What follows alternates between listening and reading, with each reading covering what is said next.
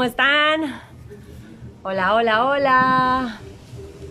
Recemos porque no me coman los moscos el día de hoy. Uf, esta resolana deliciosa. Aquí está Leandro, como siempre. Lean, hola, hola. ¿Cómo estás? Hola. Hola, hola. Hola, Ceci. ¿Cómo estás? Estaba acomodando el trípode. ¿Está bien? Ahí, sí. Está hola, muy bien. Ceci. Qué Yo también estoy como con un reflejo ahí raro, pero, pero con muchas ganas de charlar contigo. Mis audífonos, me dejé mis audífonos en el departamento. Te escucho. Bueno, pero, Hola. pero me, me oí bien. Te oigo bien, acá hay como una banda por ahí, ya ves que México es con mucho sonido todo el tiempo. Entonces acá no pasa el de le compro colchones y eso, pero hay como una banda sonando. Pero no se oye, ¿verdad? No sé, está, está, está perfecto. Acá también. Me pongo los auriculares porque está lloviendo y por otro lado acá pasa eh, el panadero y el pan. El panadero y el pan. ¿Ubicás? Pasa, pasa un camión que canta, que pone esa canción. Pasa un, un camión que, que pone una canción sobre y venden pan. Ahí- ahí- ¿Dónde ahí lo- estás ahora? ¿Puedes contarnos dónde estás o es un misterio? No, no, no, estoy, O es un misterio como lo que vamos a hablar. Yo les quiero aclarar que eh, Leandro no me quiso decir de qué vamos a hablar. Entonces, acá estoy como así, como nerviosa. Estudié todo por las dudas. Muy bien. Y el objetivo es, el objetivo siempre es ayudar, es, utilizar sí, eh, los recursos que tenemos eh, para, para poder ayudar. Creo que ambos estamos en una situación súper eh, bendecida, que tenemos que estar muy agradecidos y tenemos la posibilidad de hacer esta transmisión y comunicarnos y, y poder eh, compartir compartir, lo que tenemos. definitivamente, que es lo más bonito. ¿Y qué nos traes hoy? ¿Qué tienes ganas de platicarnos? Te, te- te cuento mis novedades por este lado, a ver, a ver qué te resulta interesante y nos metemos en ese tema. Dale, La- lancé una serie de audiolibros, los vi. eh, estoy trabajando durante... Estos audiolibros fue un trabajo todo el año pasado, fue, fue un gran trabajo, eh, es una colección muy grande, son 22 títulos en donde son dos colecciones, una para el desarrollo de nosotros mismos y la otra es para la relación de pareja. En el caso de la relación de pareja me metí por todos los posibles ángulos para Lo hablar de- sobre la relación de de pareja. parejas está relacionado con, con Tour. Tiene, tiene relación. Realmente Tour fue una inspiración para hacerlo, porque Tour, eh, si te acordás, era un curso enorme, eran como 30 y algo de horas, larguísimo, donde trabajábamos mucho sobre la relación de pareja a lo largo eh, también como eh, dos docenas de capítulos.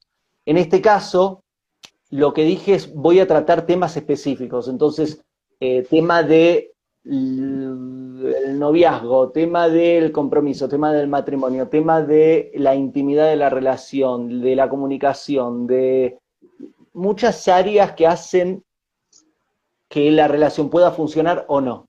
Y después armé otra colección que es la de desarrollo de nosotros mismos que me metí en salud, ahí vos sos especialista, en la mente, en el trabajo, en el dinero, en nuestra relación con Dios. Y, y son, son audiolibros, la verdad disfruto mucho escuchar audiolibros, porque uno está cocinando, uno está corriendo, uno está haciendo algo y te pones, te leen el libro, es súper cómodo. Es una mega compañía. Yo también utilizo mucho ese recurso, lo compartimos cuando nos vimos allá en Cholula, que saliste y lo primero que hiciste fue ponerte los audífonos. Y es una costumbre que yo también tengo todo el tiempo, andar cargándolos. Y hoy me los olvidé. Todo el tiempo cargándolos para todos lados porque no hay espera, no hay aburrimiento cuando tienes un audiolibro ahí, tienes tus audífonos y te pierdes en información. Me gusta dormirme también con, con audífonos o cuando me da insomnio me pongo mis audiolibros y ahí viajo. Leí un título por ahí que, que era del Lego en relación con la pareja. Y, y ese me encantó, me encantó muchísimo. A ver si podemos charlar un poquito de eso, porque pues yo siento que en mi relación en particular es algo, es algo que nos, nos juega muchísimo en contra a Fran y a mí, porque creo que nos perdemos de mucho por dejar, dejar pasar al ego en primer lugar todo el tiempo y querer tener la razón todo el tiempo y querer liderar todo el tiempo el uno al otro y no nos damos mucho, mucho espacio nosotros a la parte, a la parte linda, a la parte bonita. Es un tema súper interesante.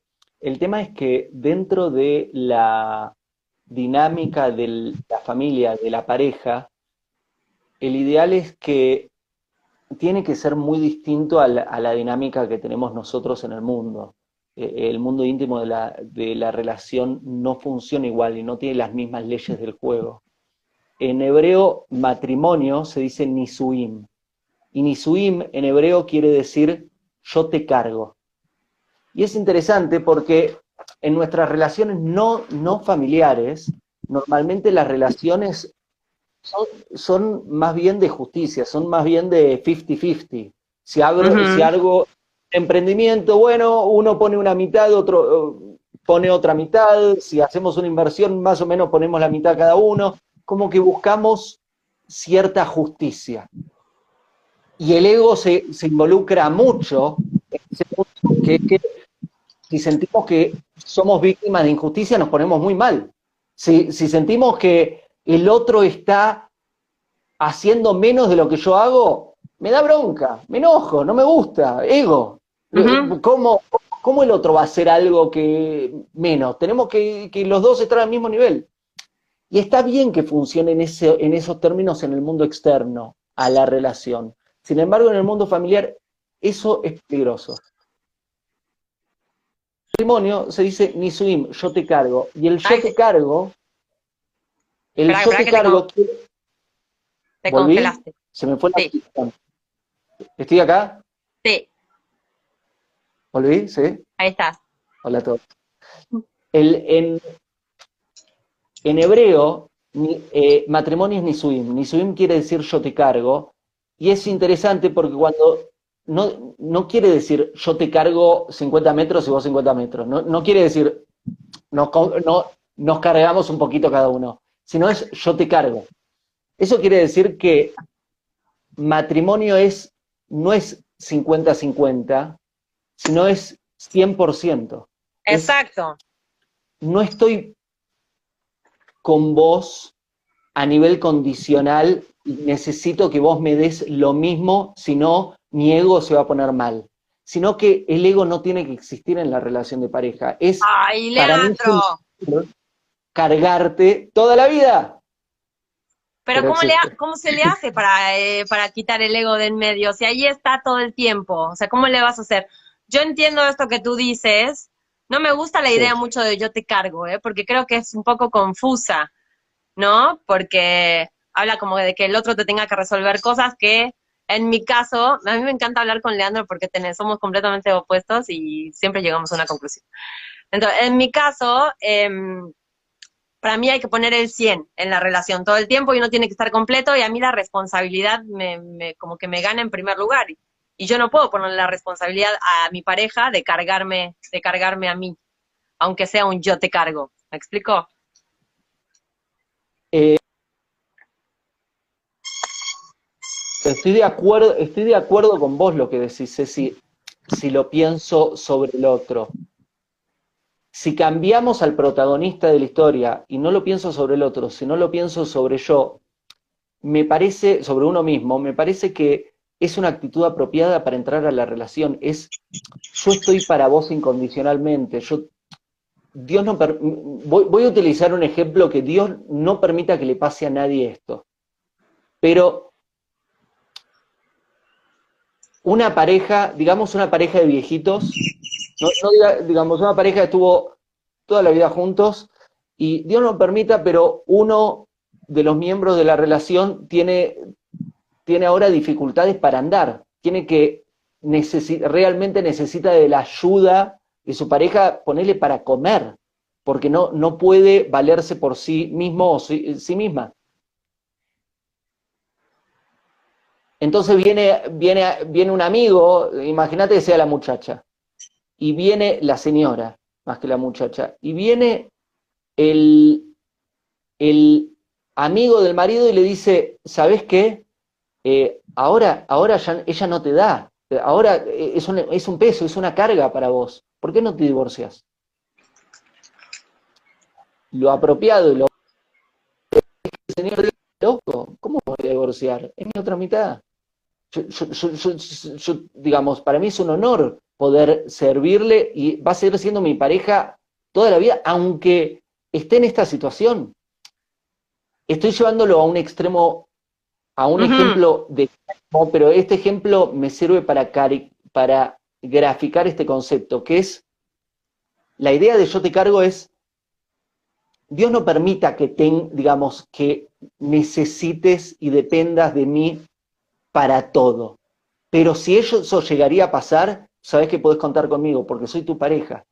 Ah, voy a estar para vos, voy a estar para vos, aunque te tenga que cargar el 100% del camino. Y esa es la actitud apropiada que estoy sugiriendo para la relación. Pero obviamente de los dos, no crear una relación de codependencia. Obviamente los dos tienen que estar en, ese lugar porque si no nos ponemos en el, problema que muy bien señalaste, que es, ¿qué pasa si uno viene, cargame, y el otro, el otro se acuesta en, una, reposera con un coco? Sí, no. Y llévame. No, porque se vuelve, se vuelve pesadísimo, no, se vuelve pesadísimo. Y además eso trae también como mucha, mucha culpa y demás. Espera que me voy a girar porque me está matando el reflejo. Porque trae, trae mucha culpa, además, eso, y mucha responsabilidad ajena. O sea, si yo me tengo que hacer responsable absolutamente de tu vida, no, eso no va, no va, no va a funcionar en ningún momento. O sea, yo necesito tener un compañero, necesito tener alguien que, que ponga aquí lo, mejor y que resuelva lo, suyo para estar en la relación al 100. Exactamente, exactamente. Eh, y, el ego es, digamos, eh, por donde entramos a esta conversación, este tema. El ego es lo que llamamos el, el, la maldad base. ¿Qué es la maldad base? La maldad base, digamos, hay distintos tipos de odio. Eh, generalmente el odio es porque alguien me importa, hizo algo que, me, me, hizo sufrir, entonces me afecta, porque es una persona importante en mi vida, me afecta lo que hizo, me genera odio, me pone odio en el corazón, cosa que no está bueno cargar, pero todos somos susceptibles a, vivir eso. Eso es, eso es el clásico tipo de odio, pero después hay un concepto que es el odio básico. ¿Qué es el odio básico? El odio básico es no te odio porque hiciste algo que me afectó negativamente, sino que te odio porque existís. ¡Ah! Simplemente, e, e, eso es el odio básico. El odio básico es, yo estoy en este cuarto y no aguanto que exista otra persona en este cuarto. no es porque hiciste o dejaste de hacer, es porque quiero el cuarto, es tu existencia me... Exactamente, eso es ego. Eh, me, tu existencia pone en riesgo mi existencia. Yo quiero estar solo en la cocina, no moleste, salí de la cocina. Yo quiero preparar los platos de comida solo, no me moleste, salí. Ah, quiero cocinar como yo quiero, quiero acomodar eh, el placar con la ropa como yo quiero. Eso es el, eso, ahí está el odio básico. Así vivo yo con odio básico. Eso que, en serio, todo el tiempo. O sea, todo el tiempo, y aparte acá estamos en nuestra, nuestra cuarentena es en 70 metros cuadrados, nosotros dos, nuestro amor, nuestro ego y tres hijos más. Entonces, estamos todo el tiempo manejando ese, ese odio básico, donde sí, eh. casi casi nos turnamos, nos turnamos el espacio de ir y, venir porque se hace demasiado, porque pues las paredes se vienen, se vienen encima. Y esto es una situación extrema ahorita, pero es algo que se da en todas las relaciones, yo siento. En algún momento experimentas ese odio, que hay que experimentarlo y atravesarlo. Absolutamente. Te odio tanto, tanto, tanto, te lo digo. Te odio tanto y no puedo creer que te ame tanto y te odie tanto al mismo tiempo con la misma intensidad y que me exaspere tanto lo que haces o que me exaspere tanto cómo lo haces. Lo veo todo el tiempo. Pero, eh. pero pasa, O sea, al final lo atravieso. Creo que si me clavara en, ese, en esos pequeños odios y sintiera culpa y no los pudiera atravesar, serían más dañinos de lo que están siendo en su liberación constante.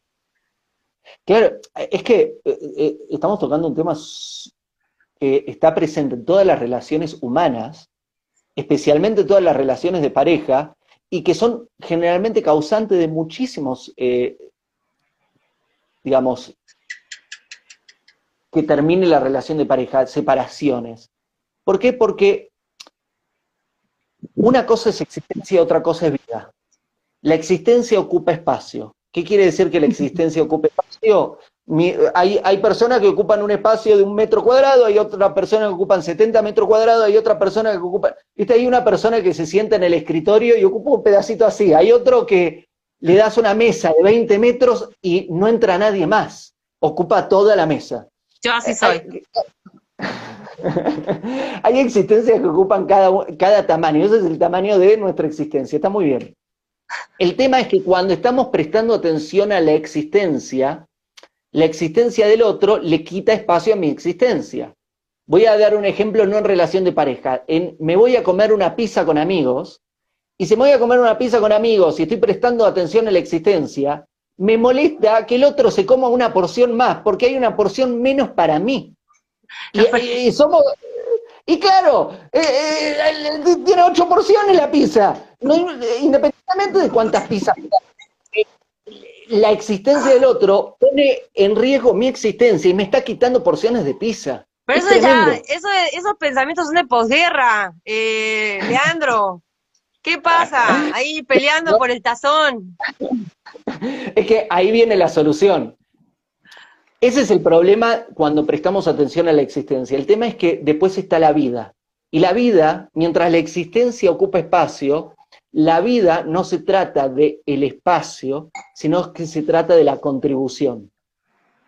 La vida, muchos existen, pocos viven. ¿Qué es la vida? La vida es lo que doy, cómo estoy contribuyendo, cómo estoy ayudando, cómo estoy dando. Cuando estoy comiendo pizza con mis amigos y presto atención a mi existencia, estoy preocupado de cuántas porciones tengo. Cuando como con mis amigos una pizza y estoy ocupado en contribuir, en servir, no me importa si no comí ninguna porción. Lo único que me importa es que se y que y si miro el plato de al lado no es para ver cuánto se sirvió el otro, sino para ver si ya se acabó su porción para servirle otra. Y, esto que te comparto es, volvamos a la relación, de eso se trata. Es, si presto atención a la existencia, me molesta que vos estés acá. Es, tremendo. No hay, no hay metros que alcancen, aunque tengamos mil metros cuadrados, no ocupas espacio. Y entonces, para, para vos, la vida es esto de, superar esta, esta naturaleza egoísta y conectar con Exactamente. esa o sea, independientemente de lo que venga a hacer cada uno, para ti la misión eh, original es compartir, superar la naturaleza egoísta y compartir y servir.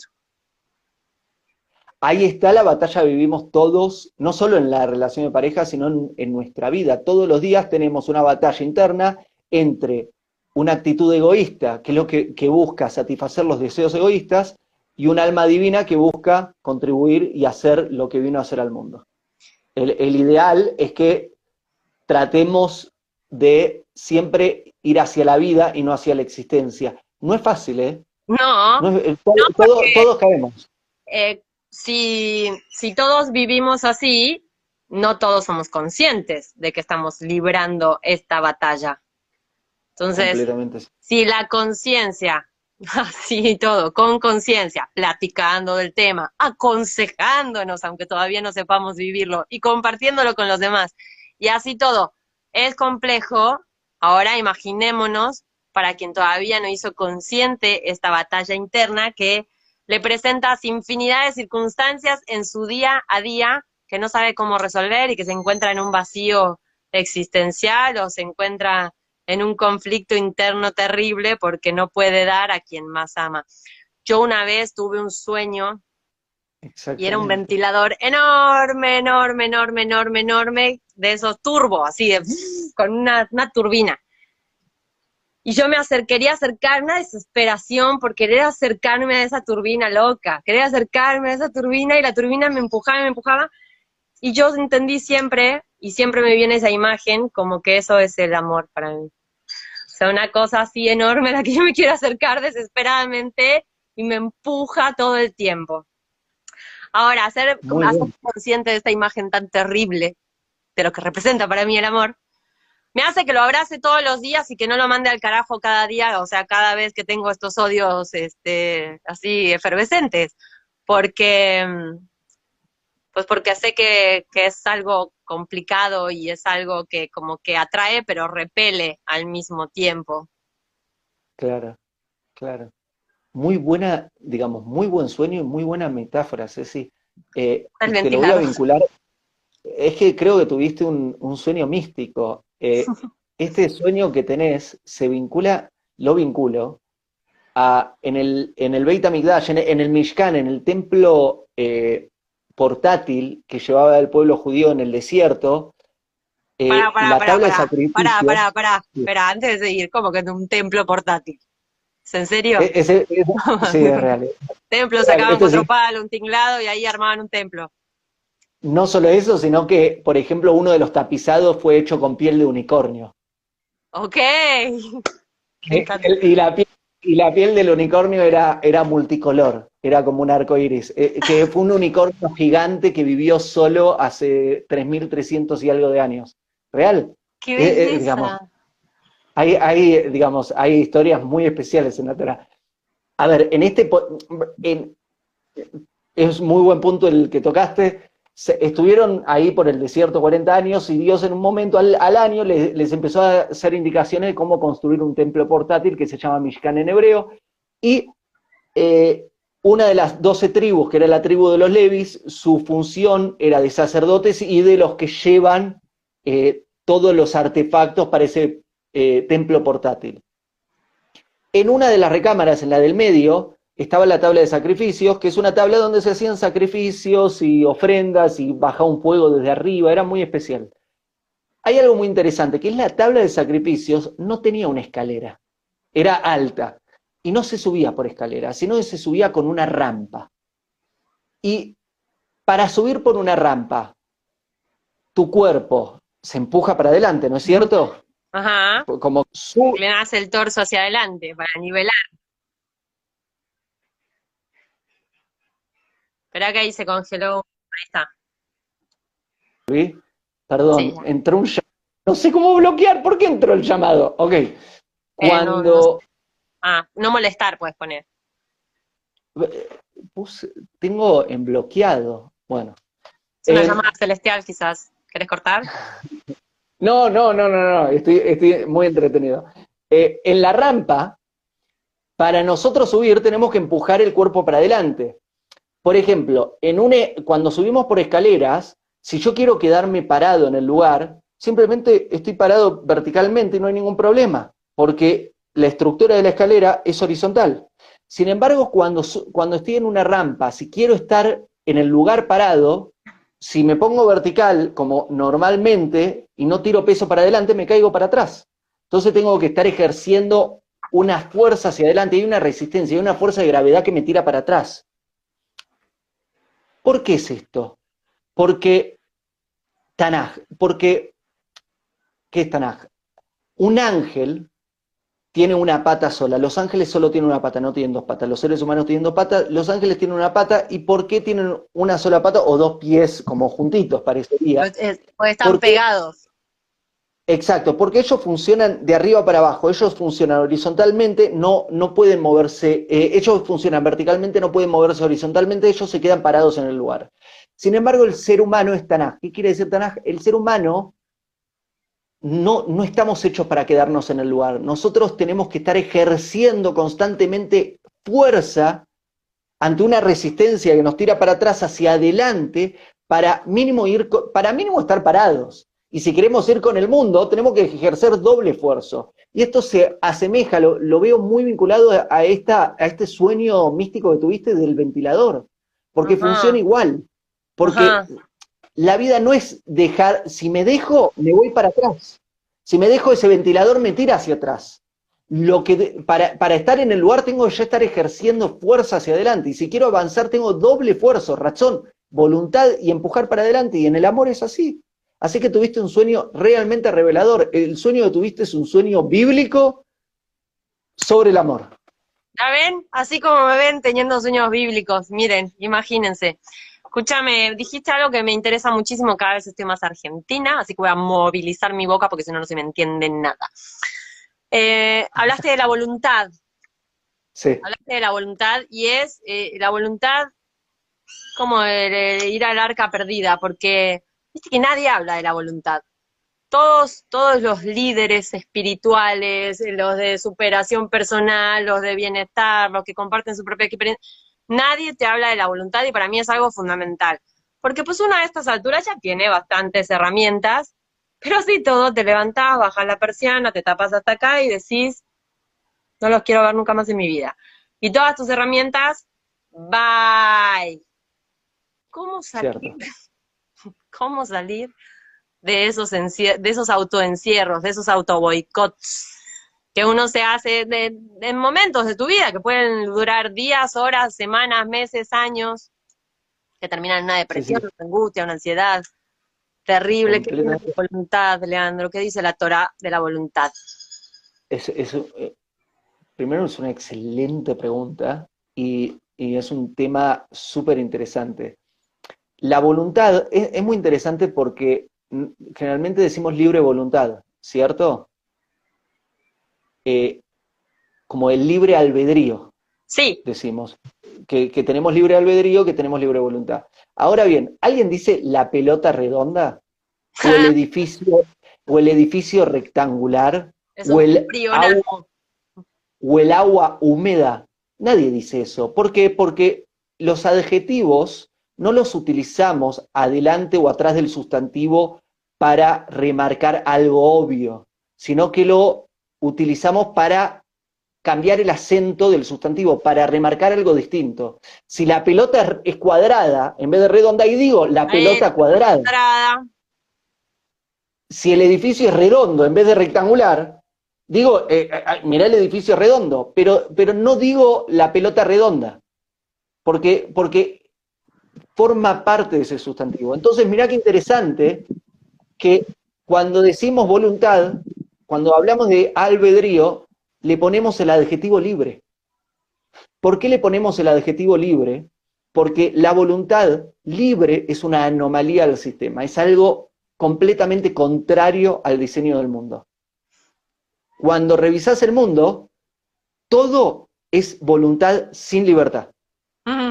El árbol, el árbol tiene una voluntad, pero no tiene libre voluntad. El árbol no puede decir, ¿sabes qué? el clima acá está muy caluroso, me voy a mudar de casa y levanta los pies y sale caminando. El árbol no puede decidir eso. La piedra no puede decidir eso. El perro no puede decir, ¿sabes qué? Ustedes son más o menos dueños, voy a mudarme, chicos, voy a hacer mi trabajo, voy a... No, no pueden. Los ángeles tampoco, los ángeles tampoco tienen libre voluntad. Entonces acabo de enumerar todos los reinos menos el humano. Reino mineral, reino natural, reino animal, reino angelical. El que me queda en el medio es el reino que tiene la anomalía, tiene una cosa extraña, que es el reino humano.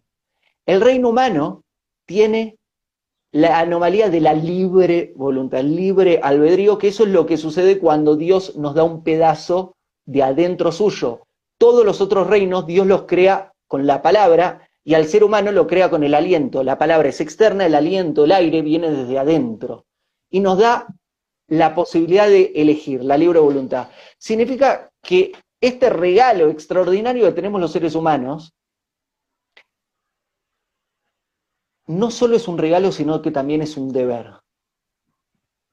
También hay una obligación, hay un deber atrás de esto. ¿Por qué? Porque yo no me imagino a Dios meterse en todo este embrollo, meterse en todo este problema para crear seres diciendo, los creo para que se tomen una unas vacaciones, sino que generalmente Dios, digamos, pensémoslo en nosotros, si creamos algo, eso que creamos nos importa y tiene un objetivo.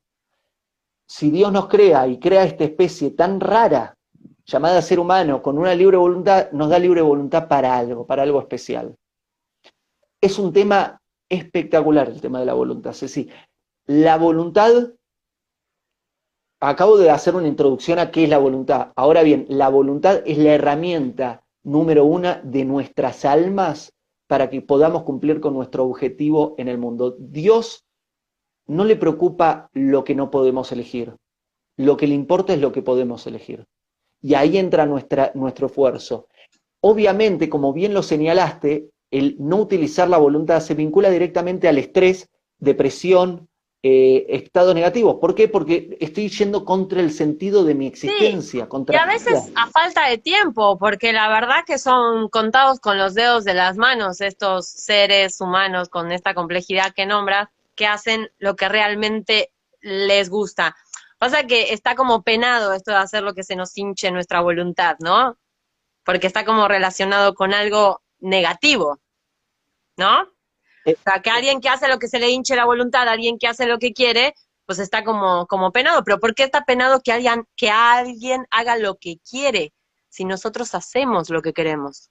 Tú haces lo que quieres con su orden, con su estructura, yo hago lo que quiero con mi orden, con mi estructura, pero quien tiene que cumplir con muchísimas cosas, se llame trabajo, actividades, cuidados de familiares, no sé, la, la tarea que desempeñe para ganarse la vida, son pocas las veces que esa tarea está relacionada con una pasión, con una dicha, con, con su propia voluntad. A veces nos autoengañamos también convenciéndonos que eso que hacemos sí fue parte de nuestra elección para no sentirte todos los días un tarado cuando te ves al espejo y dices otra vez ir para allá. Diablos, ¿no? Eh, eh, es, un, es, un, es un temazo. Eh, primero es la utilización de nuestra voluntad y después es utilizar bien nuestra voluntad. claro, sí, primero es una cuestión de no ser un zombie en vida, digamos, no, no andar por la vida sin, sin decidir, porque el devenir que construimos está íntimamente relacionado, obviamente, a la voluntad de Dios, pero también a nuestra voluntad, lo que nosotros decidimos. Entonces es muy importante decidir, pero después se trata de tener la voluntad dirigida hacia lo apropiado, porque no sé, vos, sos, una mujer viajada y sos una mujer que conoce muchas culturas y, lugares y, círculos y mundos dentro de este mundo, Ceci, y probablemente habrás visto que hay personas haciendo mucho bien y hay personas haciendo daño en muchísimos ambientes distintos. no, no necesitamos, incluso en el ambiente, eh, hablamos del ambiente espiritual, hay muchísimas personas en el mundo espiritual que son un desastre. Sí. Eh, porque no, digamos, es importante utilizar la voluntad, es el primer paso, pero después se trata de utilizarla para lo que es apropiado. Antes estábamos hablando del egoísmo. Vamos con el ejemplo, una persona que utiliza su voluntad siempre para fines egoístas. ¿Cómo te sentís cuando, cuando no, no, probablemente te habrá pasado, viste, cuando salís, en, no sé, una cena, de, trabajo o, un encuentro y tenés una persona al lado que es increíblemente interesada, que, no aguantás, es como, no da, se dice, no da hiladas, no, no da... No da paso sin guarache, no da puntada sin hilo. Esa misma, esa es la frase, no da puntada sin hilo, no da paso sin guarache. Jala toda el agua para su propio molino jala todo el agua para su propio molino. Exactamente. Es tremendo, te ahoga, te quita el oxígeno de los ambientes. Es como, es como que solo su única agenda es yo, yo, yo, yo, yo. Y, y es muy difícil. Ay, no sé, bueno, en mi caso en particular, ese tipo de personas a mí me encantan. Me encantan, ¿no? ¿Sabes por qué? Porque pues yo, yo me apunto también en el, en, el agua para mi molino y en el no dar paso sin guarache, con todo un proceso de transformación encima que cada vez se hace más bonito y cada vez se pone mejor, pero no puedo dejar de reconocer eso. Entonces sí me choca, pero me checa también muchísimo. Entonces, y ya soy una señora, ya cuando soy mamá, eh, cuando me, todo me ha cambiado muchísimo la paciencia hacia los seres humanos, ha venido a transformarlo eso para mí la maternidad. Y cuando me encuentro con personas así, como le dicen acá en México, cagantes, son las que mejor me caen. Son las que mejor me caen porque yo me identifico con eso, muchísimo. yo creo que... mm, ¿Estás?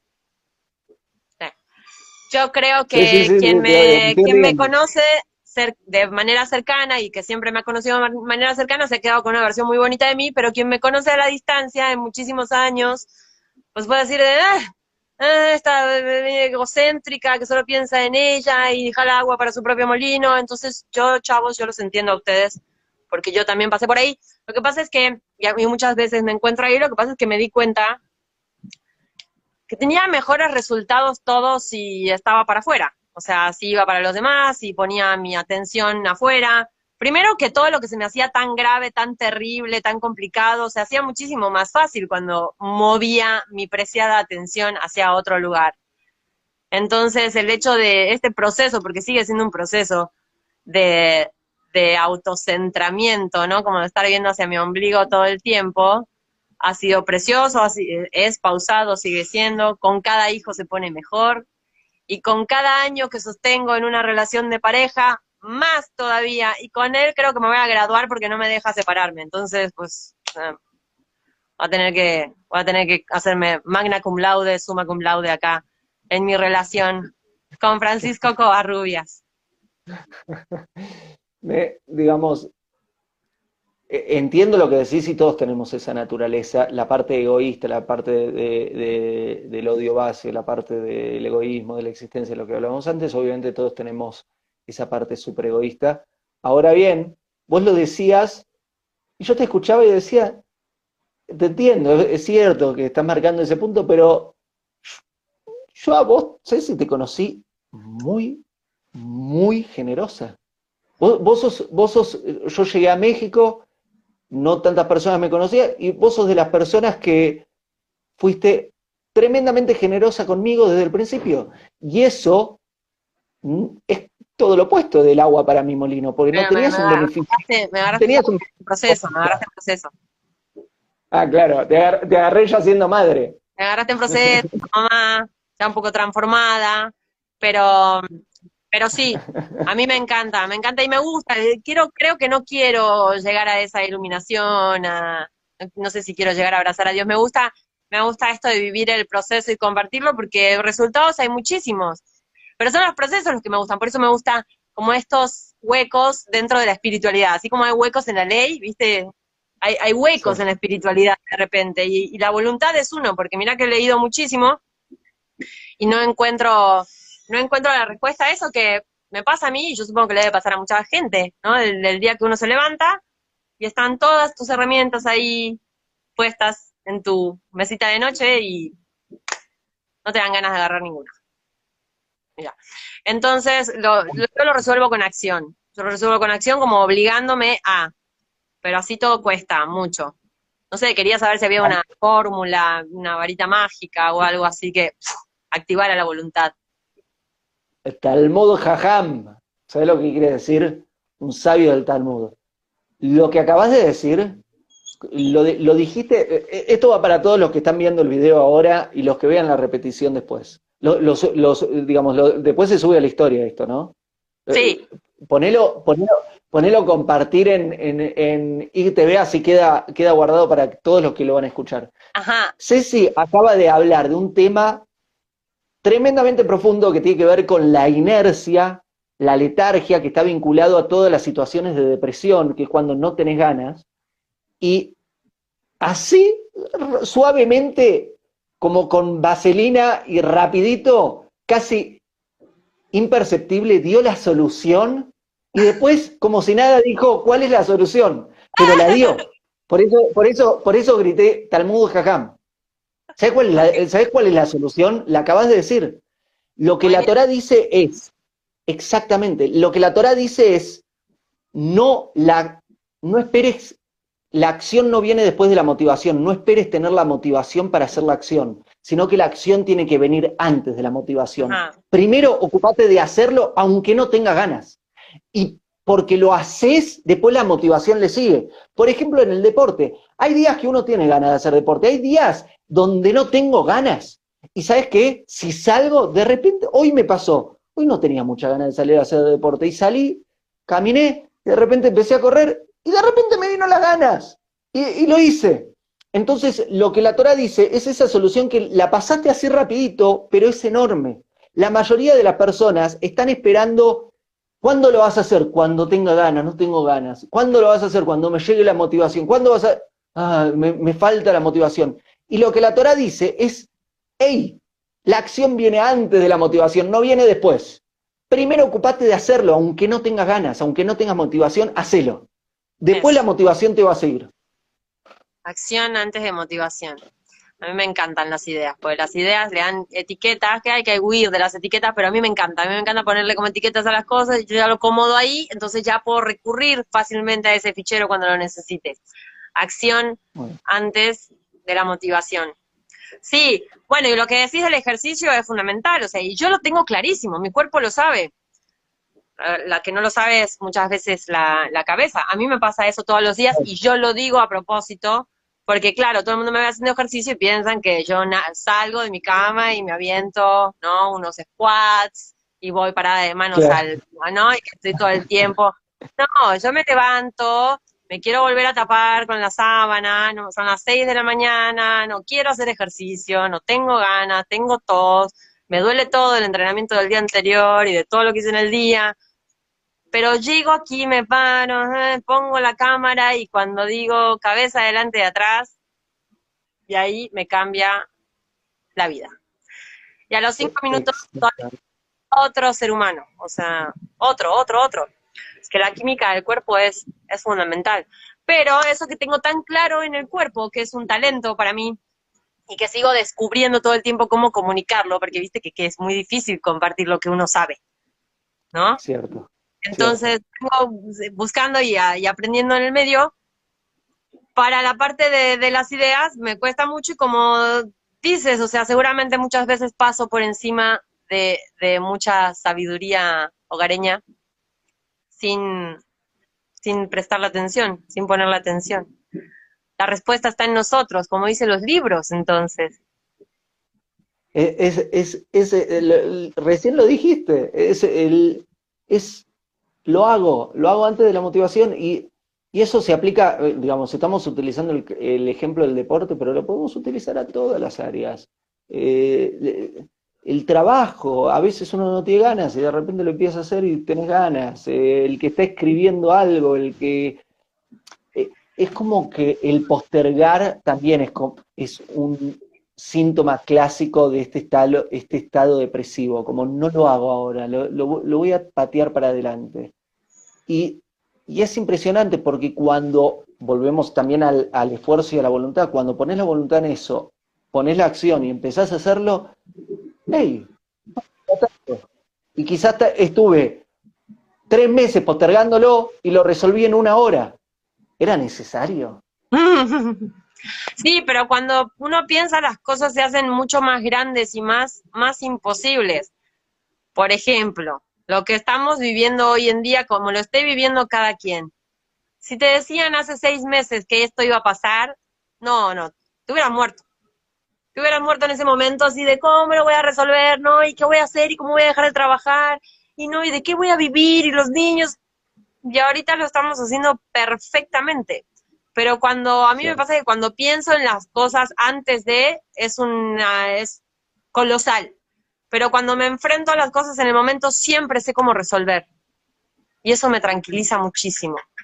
Pero pensar, acribilla, acribilla. Em, te, voy a tirar otra, otra idea del mundo de las ideas relacionado a lo que dijiste que, creo que les va a gustar, que es que tener una preocupación es grave. Tener muchas preocupaciones es sano. ¿Qué quiere decir esto? Suena raro. Vámonos.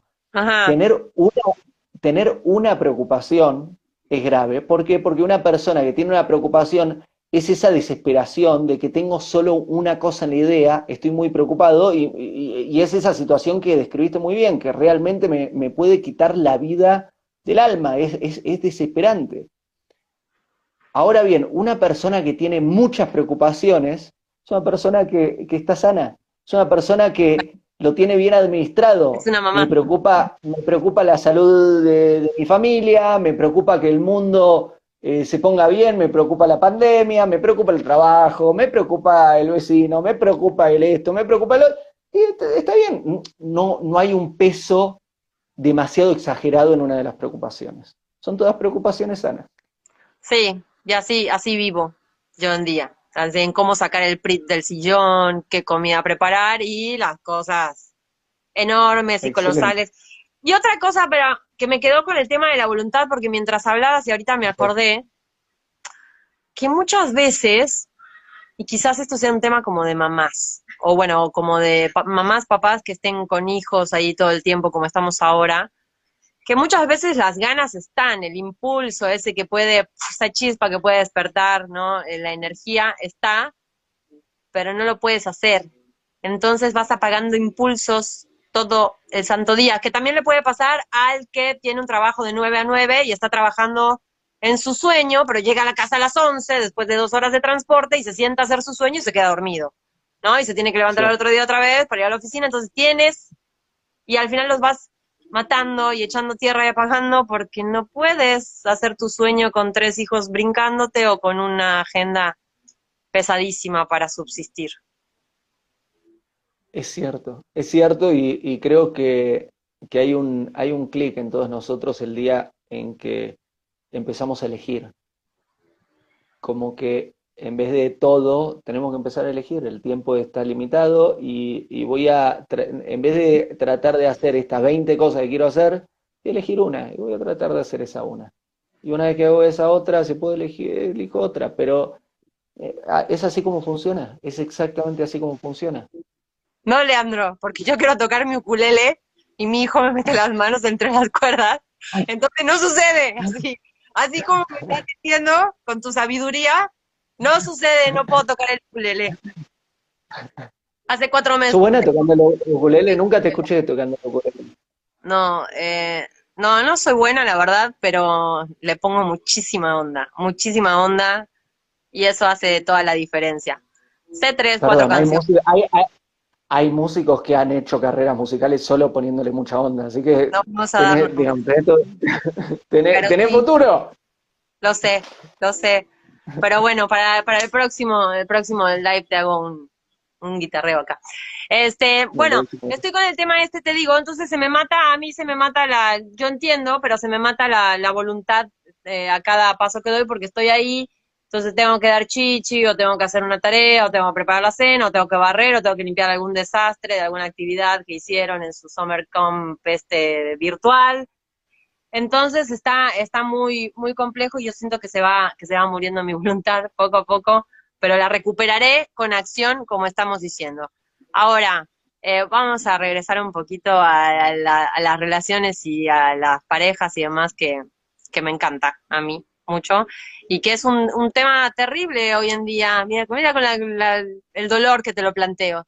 Es un tema terrible hoy en día porque, pero borderline, yo todas las parejas con las que hablo, así, un pie adentro, un pie afuera, porque de repente nos encontramos con un ser humano del otro lado y nos encontramos con tiempo y nos encontramos con alguien que quizás ni sabíamos quién, quién era. O sea, con Fran nos veíamos tres, cuatro horas en, en, en, la, en el día, allá en México. Y de repente pasar a vivir tantas horas pues fue como... Es una bendición. Mucho gusto. Ah, no, por supuesto, pero, pero es una bendición porque lo vivimos nosotros como una bendición. Pero hay muchas personas que no, no encuentran ese filtro para ponerle a su día a día, entonces se hace complejo. Uno que sabe que los obstáculos son oportunidades y que limando perezas, pues va a salir como eh, va a esculpir la mejor versión de su relación, pero quien no, o sea, esos son los que a mí me, me preocupan, me ocupan.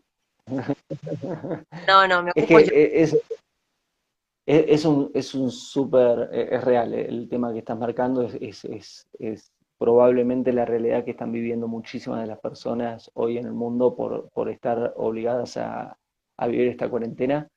Eh, creo que es una bendición. Ahora bien, las bendiciones que Dios da, algunas son dulces y otras son amargas, que quiere decir, para algunas personas es una maldición, pero las maldiciones realmente son bendiciones amargas, son bendiciones que, vienen ocultadas.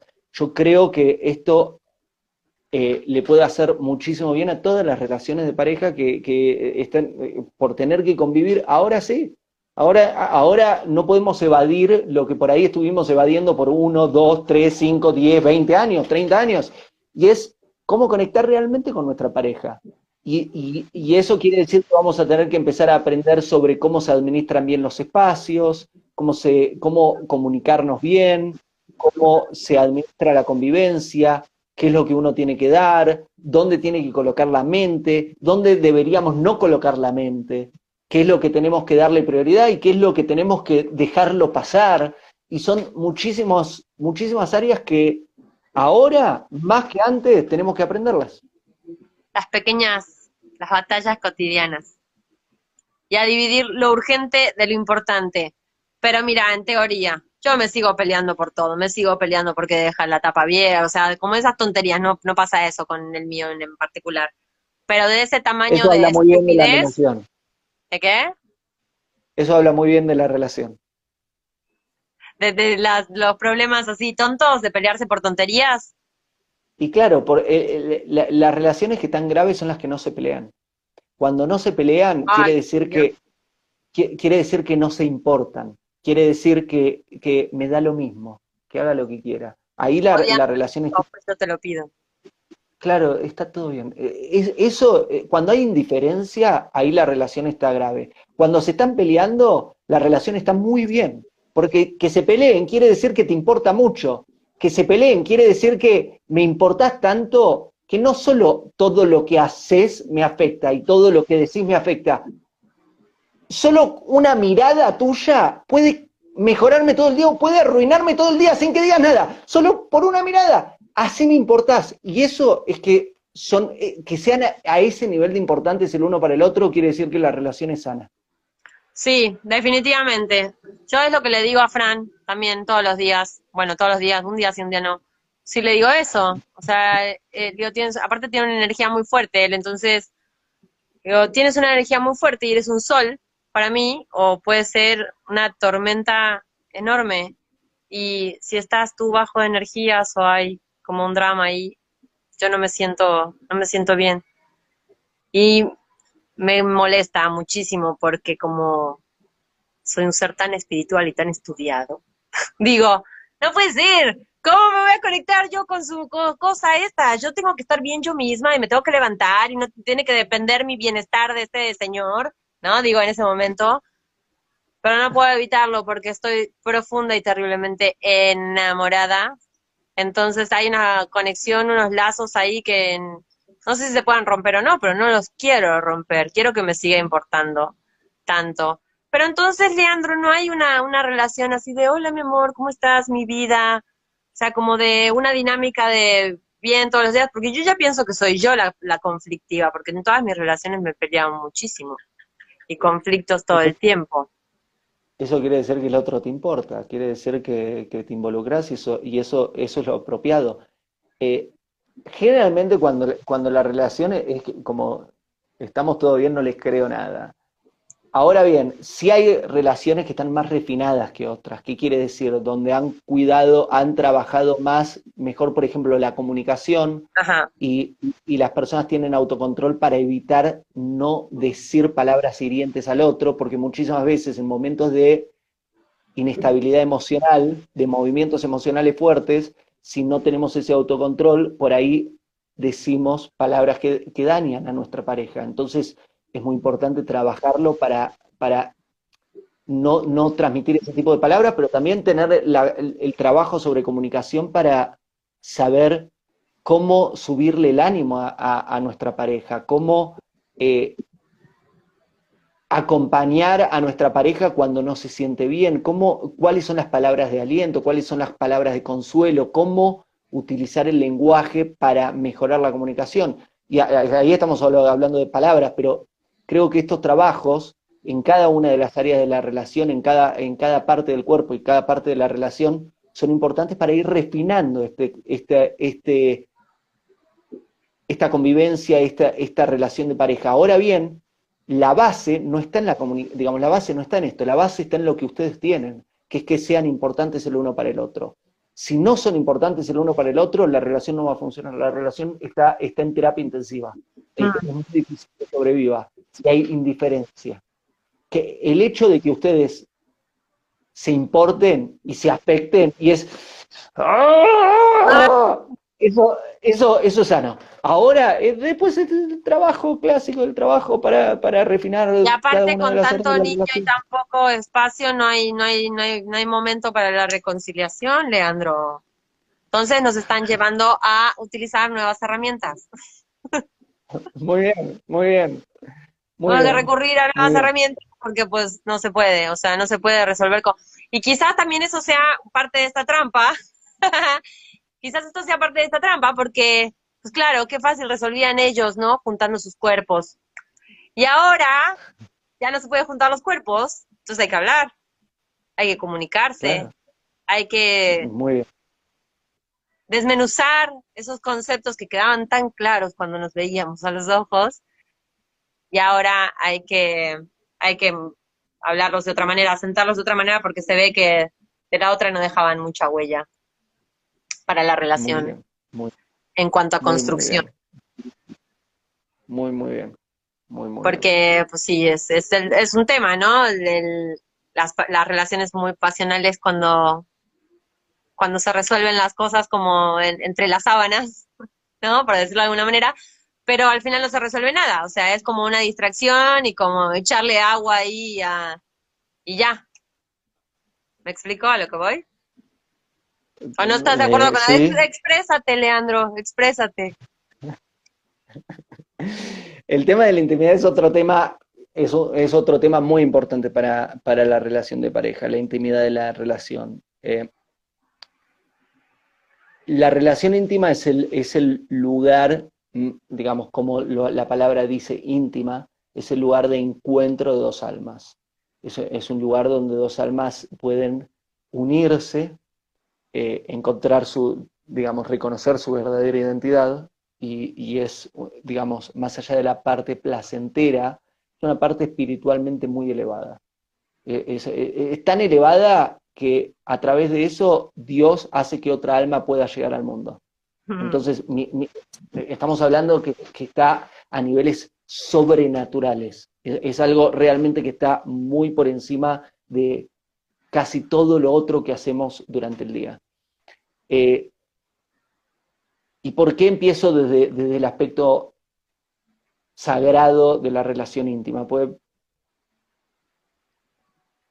creo que es apropiado tener esto presente y tratarlo con ese respeto y tratarlo con ese cuidado y que la relación íntima sea ese lugar de encuentro y sea ese lugar sagrado y sea ese lugar así de cuidado. Y creo que cuando así sucede es algo que puede durar toda la vida vivo, sano dentro de la relación de pareja y, hacer que nutra todas las otras áreas de la relación cuando la, la conexión íntima está bien.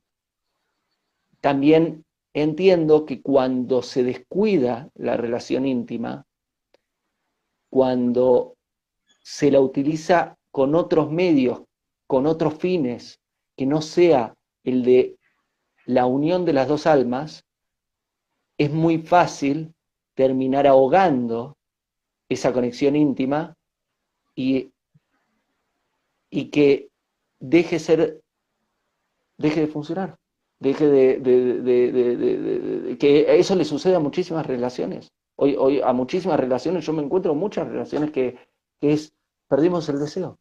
¡Ah! Y, claro, pero ¿por qué? Porque, eso. Pero el, claro, porque el, perdimos el deseo quiere decir, estuvimos utilizando la relación íntima no como el lugar sagrado del encuentro de dos almas, sino que lo utilizamos como Netflix. ¡Ah! Lo utilizamos como, como, claro, lo utilizamos como un lugar de entretenimiento. yo voy a llegar a mi casa hoy con una tarjeta, así. pero, pero pero ¿qué, ¿qué, pasa cuando, ¿qué pasa cuando ves todo el día Netflix? ¿O qué pasa cuando todo, a mí nos gusta el chocolate, ¿qué pasa cuando comemos todo el día chocolate? Ah, no, ya me aburrí. De repente no le encontramos más placer al chocolate, de repente no le encontramos más placer. Exactamente. Tengo tres hijos. Exactamente. Hace mucho que no veo una película completa.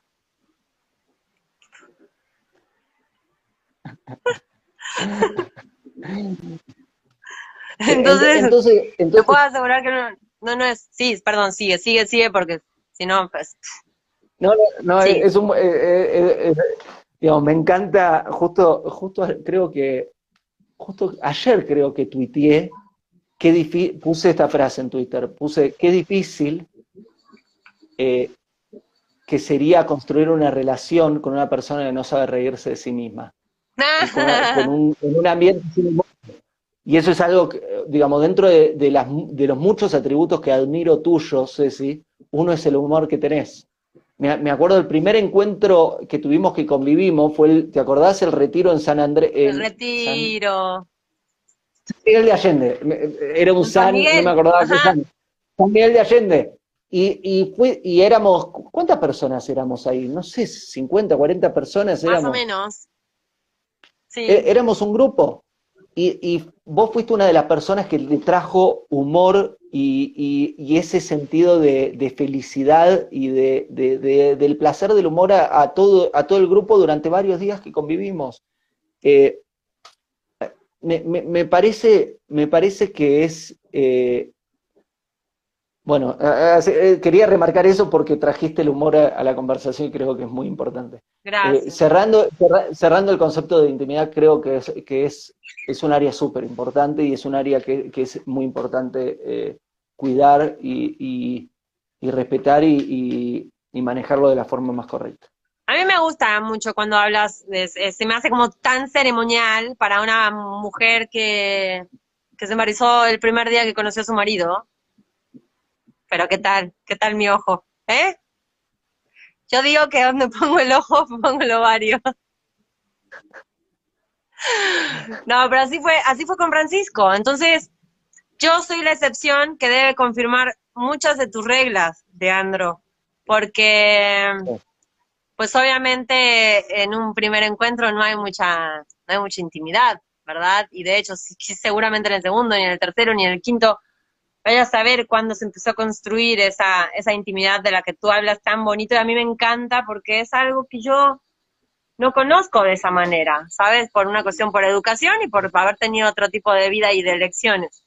Entonces, me encanta, me encanta que la intimidad sea mucho más que, que desnudez, como tú le expresas muchas veces, y lo importante de, de ese encuentro y de la construcción y de lo, en lo que puede devenir un encuentro así de cuidado. Ahora, qué difícil, o sea, tú logras esos encuentros, este, Leandro, así, logras esa intimidad de esa manera tan ceremonial de la, de la que nos, hablas. ¿Te logra? O sea, si no quieres contestar por ti, contesta por un grupo que conozco. No, a ver, yo, yo puedo, para contestar por mí, estoy soltero, yo no estoy casado y eso quiere decir de que yo no tengo relación íntima. Yo estoy, yo soy, soy un, soy un, tengo un nivel de inocencia distinto. Eh, ahora bien, no soy tan inocente, tengo un pasado donde no tenía esta educación. Entonces, por, por eso, digamos, no es que estoy hablando completamente desde el desconocimiento. Tengo un pasado en donde eh, tenía cierto, digamos, tenía, eh, digamos, un libertinaje, me, volví mucho más observante y más eh, dedicado a, cuidar todo, todas las áreas de, la vida del otro y también de mi vida, y, en términos de la intimidad dije, bueno, basta de descuidar la, relación íntima como lo estaba haciendo. ¿Te respondí? Me habías preguntado sobre mí. Te respondí raro, ¿eh? Yo generalmente no hablo sobre mí. Mirá, que estamos, eh, estamos hablando de soy una máquina de las redes sociales con decenas de tweets, posteos, videos, imágenes por día a través de muchísimas redes. y no hablo de mí. Así que de repente me sacaste un pedazo de intimidad. No, no hablas, no hablas de vos porque sos muy misterioso. Pero bueno, eso es, atrae muchísimo. el misterio atrae mucho y ahí nos, nos enfrentamos completamente porque yo soy, eh, soy como un calcetín, o sea, me puedes dar vuelta para un lado y para el otro y busco absolutamente esa transparencia y esa sinceridad que a veces se convierte en sincericidio y esa, esa expresión así, más así como, aquí estoy, sin piel, veme, esto soy. Me, es una necesidad, es una necesidad que va más allá del, del vedetismo que puedas llegar a tener, pero sí es una necesidad, me gusta. Me gusta porque, em, porque como consumidora también de, todo, me gusta ver a la, gente, me gusta ver a los seres humanos, me gusta ver cómo, cómo le hacen, cómo le hace. Y de repente encontrarte en estas cosas que hoy nos ponen a, a los ojos de, de todo el mundo, de quien nos quiera ver, digo, alguien que está ahí, de las personas que nos está viendo, va a escuchar algo que diga yo, que digas tú, que le va a cambiar la vida, hoy. Eso es lo que había que hacer. No importa si hay 12 millones o hay 3 personas. Eso es la que va a estar y eso lo, lo terminé de aprender contigo el año pasado en, en unos, en unos ires y venires que tuvimos Leandro y yo en proyectos en común, chavos. Este, entonces, bueno, pero con el tema este de la intimidad, porque no lo quiero abandonar, si no nos quieres contar, no nos cuentes, ya te sacaremos otro para otro live. Em, esta intimidad nos puede salvar. Esta intimidad puede salvar la relación de muchas parejas que está ahí. Pero ¿qué pasa con todo este tema que estamos, que la hipoteca, que el súper, que ya no tengo trabajo, que estás trabajando en casa, que ya no te soporto, que los niños, que no sé qué, espacio reducido, ¿cómo cómo le hacen estos dos seres que se aman profundamente, que no quieren separarse, pero que es difícil, si estás peleando todo el día, es difícil así un mimo, acercarse, es difícil encender una velita, poner una música cuando están los pibes todo el tiempo ahí en la casa, es difícil. Y es una herramienta que puede salvar, es como este ventilador enorme. Estoy, de acuerdo, es muy difícil. Em, revisemos la diferencia entre amor y odio. ¿Puedo odiar a una persona que no me importa? No. No. ¿Por qué no puedo odiar a una persona que no me importa? Porque si no me importa, no me afecta. Si no me afecta, no, me, no puedo odiar. ¿Qué quiere decir? A quien odio o a quien amo son personas que me pueden afectar. Me afecta positivamente, me genera amor, me afecta negativamente, me genera odio si no me importa, no me puede afectar, no me puede generar ninguna de las dos cosas. ¿Qué quiere decir? Que lo natural en situaciones de familia, de pareja, lo natural es estar recorriendo un espectro grande de emociones, desde amor a Dios no permita, pero puede ser odio muchas veces. ¿Cuál es la diferencia del amor y odio cuando alguien nos importa? Cuando el otro hace algo que está bueno, me genera amor. Cuando el otro hace algo que no está bueno, me genera odio. Ahora bien, tenemos que volver a, la primera persona. No se trata solo de lo que hace, también se trata de nuestra percepción de lo que hace. Cuando coloco mi atención en lo bueno que el otro hace, me genera amor. Cuando coloco mi atención en lo malo que el otro hace, me genera odio. Y ahora bien, ¿hay alguien que no haga bien y mal? digamos que todos somos Beinoní, todos somos intermedios, todos. Hago, hago una bien y hago otra que mi pareja me podría decir, ay, Leandro, como que hago un paso bien y por ahí me equivoco. pero ahí, ahí está el arte, que es el, arte, y ahí está la voluntad, mirá cómo se conecta todo lo que hablamos en esta conversación, que es si coloco mi atención en lo que no está bueno de mi pareja, voy a estar todo el tiempo sintiendo odio. Y eso es muy fácil, porque pensar cada vez que odiamos a alguien, estamos constantemente pensando, no, porque ah, eso que hace, eso que dijo, eso que, eso que, eso... tiempo. E, exactamente, ahí como me levanto a la mañana y me estoy recordando de, esa, de esas palabras que dijo, que odio. Y amor es justo estar prestando atención a lo bueno. Y acá, acá es un arte de elección, es un arte de voluntad, que es quitar la atención de lo malo que el otro hace. Lo malo que el otro hace, dejarlo pasar. Es, es, no es fácil lo que estoy diciendo, es difícil lo que estoy diciendo, pero es, el método. Es, lo, lo, hizo y es... Y sabes qué, no voy a poner mi mente ahí, voy a poner en mi mente, y, y esto también es muy importante, valorar todo lo bueno que hace.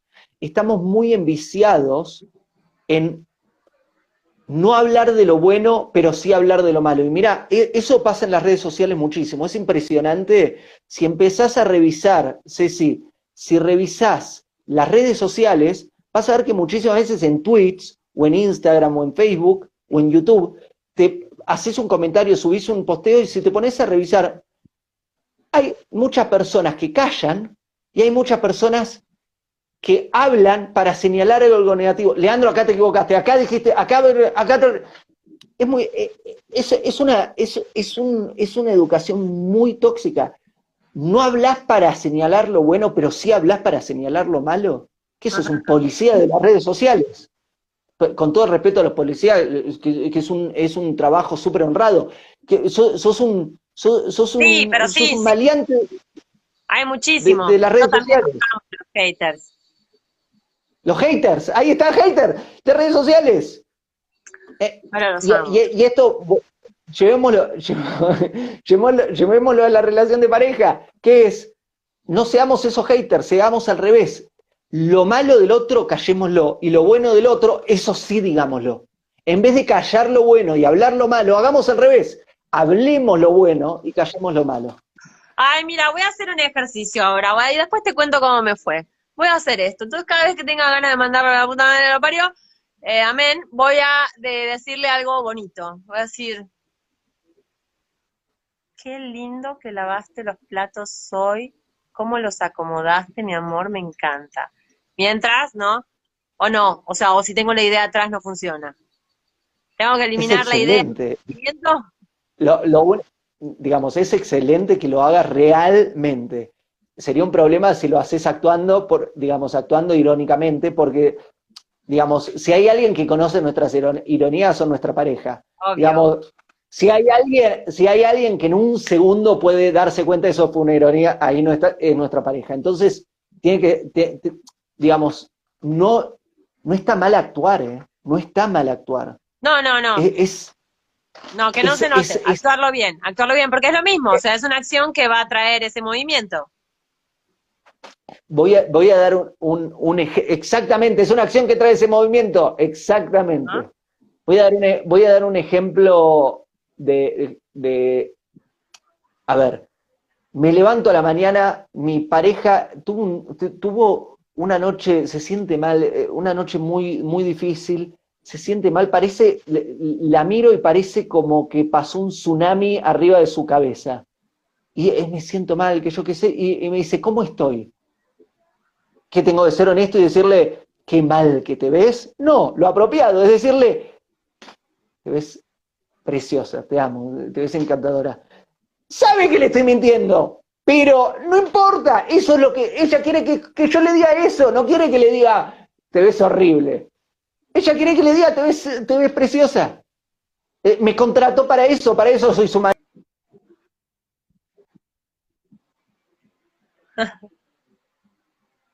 Espera que se cortó. Se cortó, está pensando, pensando, pensando. Mientras me comen los moscos. Leandro, vuelve. Horas, nos van a dar las 11 de la noche, si no nos cortan el vivo, vamos a seguir acá hablando toda la vida. Este, ahí, volviste, sí, sido. Sí, yo estoy de acuerdo contigo, eso es muy amoroso, es muy bonito, es de comercial de café con leche, pero yo hablo en el día a día. en el día a día se presentan todo el tiempo las situaciones de cuestiones de educación, de que le dice a los hijos, entonces tú intervienes, entonces, o llegas y está de malas, o llegas y se le cayó el café y no limpió la cafetera, o llegas y se bañó y está el baño mojado, y y se empieza a hacer como una cadenita de reclamos, porque como tú me reclamaste lo que, entonces yo te voy a reclamar esto, entonces me reclamas y me reclamas y me reclamas y me reclamas. De manera. no hay manera, no se detiene nunca, y de ahí no sé cómo uno logra, porque esto se da, esto no es nada nuevo lo que estoy contando. Y de aquí, de, esta tontería de reclamos así, uno conecta directamente con alguna herida infantil. Entonces ahí el pequeño niño interior, ese famoso en el que hablan todos los libros, que yo no sé dónde está ese niño, el pequeño niño interior sale todo pateado, escupido, vapuleado, ahí a primer plano a pelearse contigo porque lo lastimaste muchísimo. Porque ya ves que de un plato puedes llegar a declarar, claro, esto porque tu mamá, ¿verdad? Y entonces, bye, bye, ¿no? Ay, igualito que tu papá, o igualita que tu mamá. Oh, no, bueno, parece que le clavaste un estilete en la yugular. Qué pesado, qué difícil, imagínate. Pero es, sí, es del día a día, Leandro. Quemé la pizza mientras, mientras cocinaba. Ah, no, eso es un trauma del infarto. No, me, me, pero... Es que sí, así pasa. Todo tiene una, eh, todo tiene una, una carencia infantil. Sí, e, es cierto. Sin, sin embargo, soy, soy de, soy, soy de, de, filosofías de acción. Eh, ¿Qué quiere decir? Lo voy a resumir en una frase, que es que si estás esperando estar bien internamente para comportarte bien externamente, digamos, si una persona está esperando estar bien internamente para tener un buen comportamiento en la relación, pobre de su pareja. ¿Sabes por qué? Porque hey, esos quilombos internos, ¿vos crees que lo vas a solucionar en esta vida? ¿Realmente crees eso? creo que le tienen demasiado fe a, la espiritualidad New Age. ¿Realmente creen que van a solucionar esos, eh, esos traumas de la infancia? Esos traumas de la infancia, pero olvídate, no conozco a uno. No conozco a uno. Eh, eh, pero están todos ahí como eso, eso, eso no es, digamos, no tiene que ser una excusa para, para hacer las cosas que debemos hacer, para hacer las cosas bien. Que, por cierto, lo es para muchos. No, ese niño interior ya tiene 114 años. Ya creció. Pero, pero lo que voy es que mm, se da. Se da todo el tiempo. yo insisto. O sea, tú me das explicaciones y yo te entiendo, pero se da. Se da y es, es es difícil así como jalar las riendas, ¿no? Y sabes, y más coraje te da y más enojo, porque cuanto más cree uno saber de las cosas y analizar y demás, y es tan bueno para dar consejos, que cuando te enfrentas con eso en tu día a día, no, y espera la que me hace Francisco siempre, me dice, ¿por qué no me hablas como le hablas a tus seguidores? Me dice, chamana de banqueta. ¡Ah! banquetas así como que estuviera sentada ahí en la vereda, viste, con mi mesita y dándole consejos espirituales a la gente. Y digo, bueno, Francisco, así, así es, así es como es. Y yo no, no digo que soy perfecta, al contrario.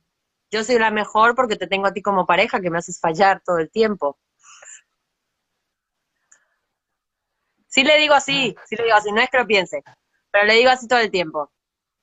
Tiene mucha paciencia pero así como soy, así, así soy todo el tiempo. Y también me río y me puedo reír en medio de una relación y en medio de un enojo, a veces para suavizar o a veces porque me da muchísimo nervio lo que está pasando. Entonces, me río. Prefiero reír. ¿Viste, ¿Viste qué impresionante cómo de repente estamos en la mitad de un enojo y eso ocupa toda nuestra mente? Ahí es como, no puedo creer que esto y que lo otro, y, la mente está metida en eso, pero ponerle en una semana después podemos estar charlando con un amigo y nos podemos estar riendo de eso, o podemos estar charlando con nuestra pareja y nos podemos estar riendo de eso. Y es como, sí, claro. Ah, ahora que cobró distancia, ¿de verdad me enojé tanto por eso? ¿De verdad? Eh, quizás, quizás conviene tener esa, ese pensamiento de largo plazo en el corto plazo. Generalmente la persona que piensa en el largo plazo en el corto plazo son los que toman las mejores decisiones. Es que cuesta, cuesta en ese momento, porque en ese momento uno explota y además es una es una reacción que sale de algún lugar disparada, como, como si fuera un juguete, con un dardito ahí que le da la menor provocación sale, sale disparado, ahí está. Es como dar con esos darditos ahí. Seguramente uno, uno ataca para defenderse todo el tiempo. Y siempre cabe en el, en el, que, en el que recibe cómo responde ante la embestida de esta persona que está fúrica enfrente de ti. Y por lo general, a mejor las veces que mejor nos va es cuando el que recibe el ataque no reacciona. Eso es precioso. Porque como una pared, todo lo que avientas hace ¡boom! en el instante. Y entonces es de, gracias, ahorita vengo. y te vas con un montón de tarea. Y cuando el otro responde, pues terminas hablando de cualquier cosa y lo único que hiciste fue sacar ahí como toda una porquería y no se resolvió nada porque terminaron hablando del trauma infantil, de por qué tu mamá, porque tu papá, porque cuando eras chiquito, no sé qué, y porque lo que pasa es que tú eres un traumado, tú también eres una traumada, es que a ti te dejaron de chiquita, es que a ti te pegaron de chiquita. Entonces ya, se hace un desastre. Pero cuando el que recibe no responde, ¿no? Es buenísimo. Yo creo que eso sería lo mejor. Eso es mi ideal. O sea, que cada vez que yo recibo algo así que me, me enfurece, poder sentir esa furia y dejarla pasar, como, y no pelear ni siquiera, ni enfrentarme ni nada, simplemente como que se derrita, ¿sabes? Que es algo más suave, porque si no voy a combatir esta furia, pues ya se hace como muy bélico. Pero como una imagen así como más, como que se derrita, que se disuelva, que cortina de humo y desaparezca. Ese sería mi ideal. y el otro, que es una cosa que yo algún día lo voy a hacer, porque esto lo leí en muchos libros, pero nunca me ha salido. Cuando dicen que estás en el momento y tú vayas y abraces a tu pareja. Lo abraces así, lo aprietes entre tus brazos. Nunca me han dado ganas de ir a abrazar en esos momentos, pero, pero creo que es una gran, creo que es una gran herramienta. El contacto, el contacto, sí, el, el, el hacer, como hacer tierra en el otro. Es un buen método, ¿eh? Buen método. Y la valor y la eh, valoración y apreciación de la que tú hablabas hace un rato, definitivamente. Pensar que haría sin ti. Me, se me hace un nudo en la garganta. No podría.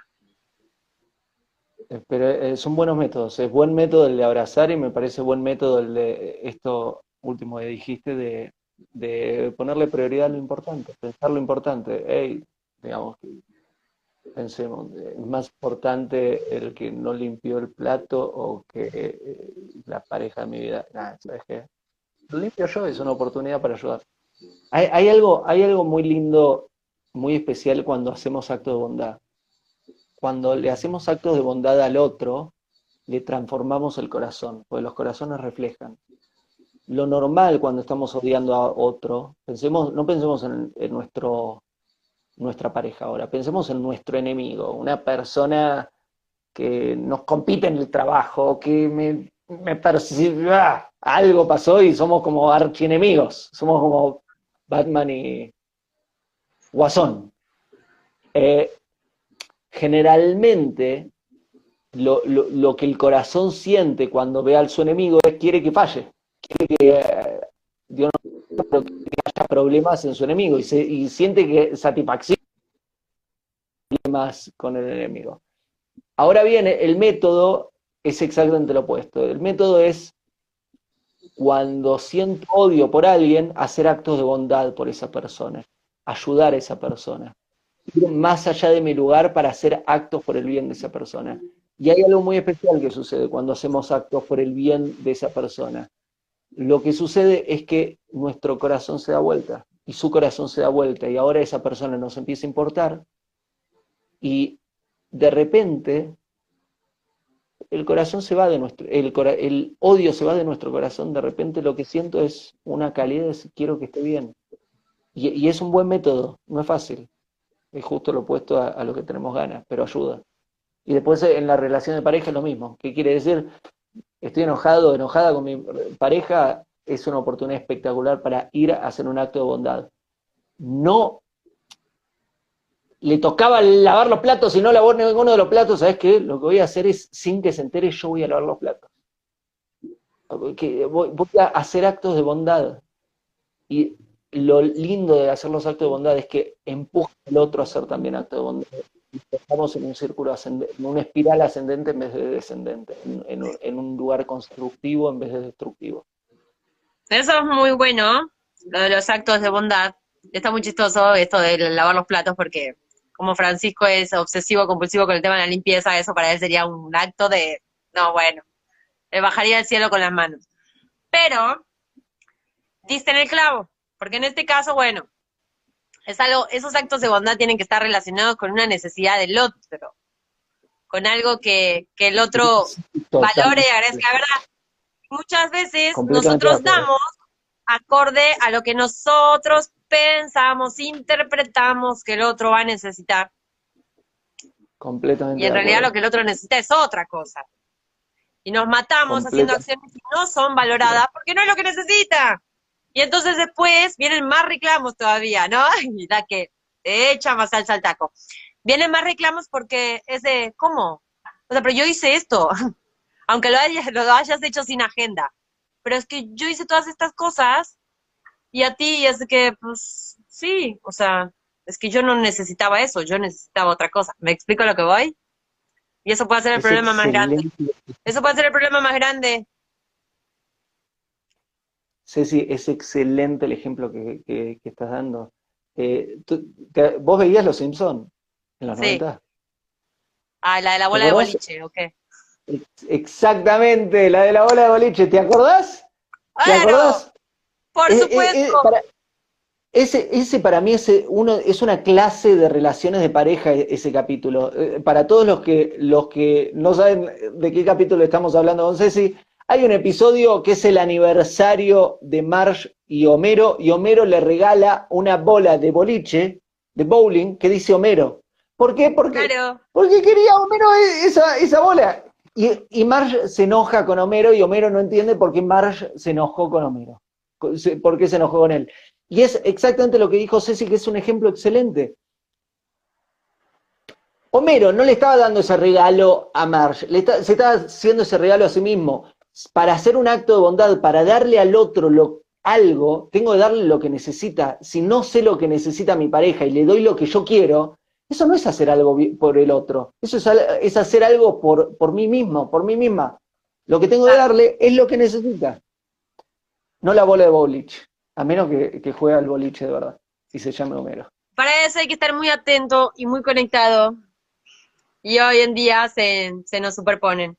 ¿Te das cuenta que al final de todo, yo tenía más tiempo al principio de la cuarentena y ahora ya, ya ocupé la agenda otra vez? Y no hay tráfico, y no hay mucho cosa social, y no voy al súper, y, y así todo, no tengo un segundo ¿Cómo puede ser? ¿No? O sea, como que, como que ¿no, te pasa que, no sientes que el tiempo pasa más rápido ahora? ¿Será porque lo estamos disfrutando más o qué? ¿Por qué pasa tan rápido? Creo que depende cómo usamos el tiempo, pero creo que es buena señal estar ocupado, siempre y cuando uno esté ocupado de las cosas buenas, ¿no? Hay, hay, hay digamos, llenar el tiempo de ocupaciones inútiles no conviene.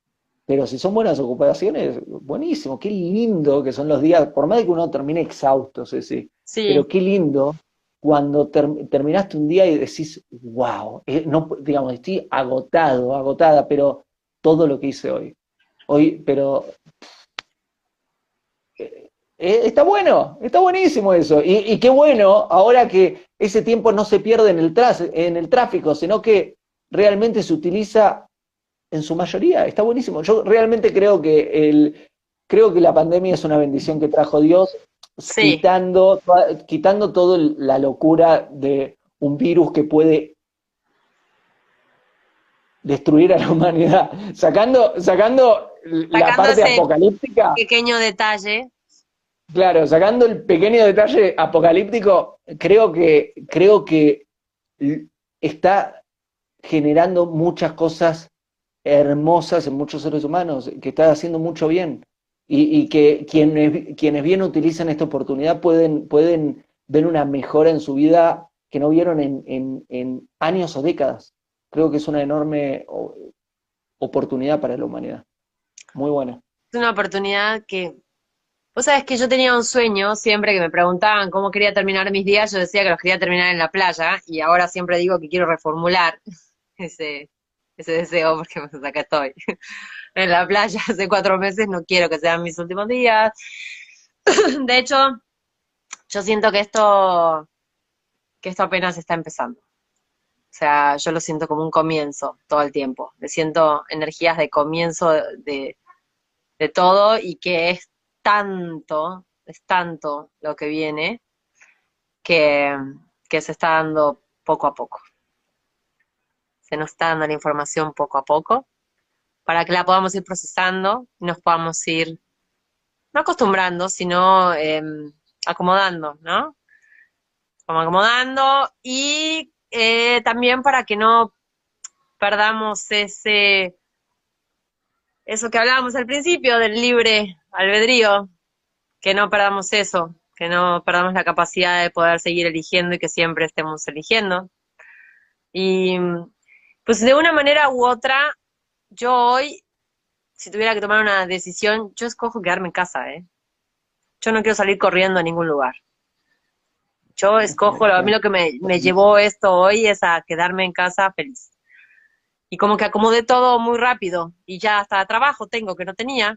Entonces es así como de, por, entonces ya estoy frente al mar con mis hijos, mi familia, mi escuela a distancia que pensaba que nunca iba a poder hacer y con trabajo. Y platicando contigo. Muy, muy bien. Muy bien. Muy bien. ¿A ti cómo te encuentra? ¿Y cómo te deja? Estoy, estoy un poco preocupado mirando el teléfono, tengo que decirlo porque si no lo digo tengo miedo de que quede mal con todos. Me, me, marcó la señal de, de, batería. De, claro, y no, y no lo, y no lo tengo acá. A mí me, a mí, entonces si se corta, eh, eh, yo por mí me quedo, pero si se corta. No, ya que está por cortarse. Igual, igual, se guarda y eh, todo. Pero ahí hablé los comentarios otra vez, que los había desactivado. Para, para, mí es, es, es, es, es, una bendición. Para mí todo lo que viene eh, es una bendición. Hay bendiciones dulces, hay bendiciones amargas. No quiere decir que todo, todo lo que me viene salto en una pata y digo, ¡yuhu! Sino, eh, ok, es lo que toca. Ok, si toca esto, Dios sabe más que yo que tengo que hacer lo mejor en esta situación y siempre tengo que hacer lo mejor en esta situación. Lo que me acaba de escribir de ustedes, Ceci, me parece admirable. Eh, creo que hablamos al principio de esto, o en un momento hablamos y vos me dijiste instantáneamente Acapulco, que y nos instalamos, que me pareció admirable, rápido, acción. Y, y, ok, estas son las, estas son las leyes de juego ahora, ok, vamos a tener que jugar con, cómo son las leyes de juego. Ahora es pandemia, es el... A ver, vivimos, los que estamos en esta transmisión, todos los que están viendo, nos tocó probablemente uno de los mejores momentos para estar vivos en la historia de la humanidad. Mm. Hace, hace 70 años había, hace 30 años había una guerra fría. Hace 70 años había una Segunda Guerra Mundial, hace 90 años había Primera Guerra Mundial, antes, eh, que, digamos, la historia del mundo estuvo lleno de cosas tremendas. Y a nosotros nos tocó una época donde teníamos... Pero claro, nos tocó una época donde teníamos el lujo de decir, ay, tengo un problema existencial, voy a ir al psicólogo. Eso es espectacular. Nos tocó, nos tocó probablemente una de las épocas más dulces de la historia de la humanidad. Ahora nos toca una pandemia, ¿sabes qué? Vamos, a hacerle frente con, la mejor actitud. Flojito y cooperando. Eh, sí, pues es que Leandro, tú lo sabes mejor que nadie, pues circunstancias, son circunstancias, ¿no? Al final. Y la manera, la, la vida tiene el sabor de quien la prueba. Es muy bonito eso. Linda frase es muy linda, es muy linda y es real. Se está haciendo de noche. Esto va a terminar. ¿Qué hora es? Es que yo no tengo mi, mi coso, pero ya pasó una hora, ¿verdad? Son las 8 y 35 de la noche. Yo no tengo entendido cómo, cómo se extendió, porque generalmente te lo corta te lo la cortan. Total, sí, claro. pues es que teníamos. estamos hace una hora y cuarenta casi. Y Teníamos que seguir. 3%, así que esperemos, esperemos que nos deje, que nos deje guardar tanto. Entonces, vamos a, vamos a despedirnos. Me están devorando los mosquitos acá. Vamos a despedirnos, Leandro. Muchísimas gracias. Muchas gracias por hacerte este espacio para, para nosotros, para mí. Gracias. Sí, sí, sí, muchísimas gracias. Es un honor y un placer compartir con vos. Sos una persona enorme, sos mm. grandísima. Eh, te quiero, quiero mucho a tu familia. Mandale un abrazo a todos y que termine muy bien tu semana. Y gracias a todos los que vieron esta transmisión. Gracias, aplausos como se hace acá, aplausos, aplausos, aplausos. Beso, beso, beso. Hasta la próxima. Lean, te quiero, gracias. Chao. Hasta luego, gracias. Hago esta rápida pausa comercial para agradecerte por oír mi podcast y pedirte que si te gusta lo recomiendes. Si te gustaría adquirir alguno de mis libros, podés encontrarlos en su formato físico y digital en Amazon y en su formato audio en Audible. Gracias y que continúes disfrutando del contenido que tengo para vos.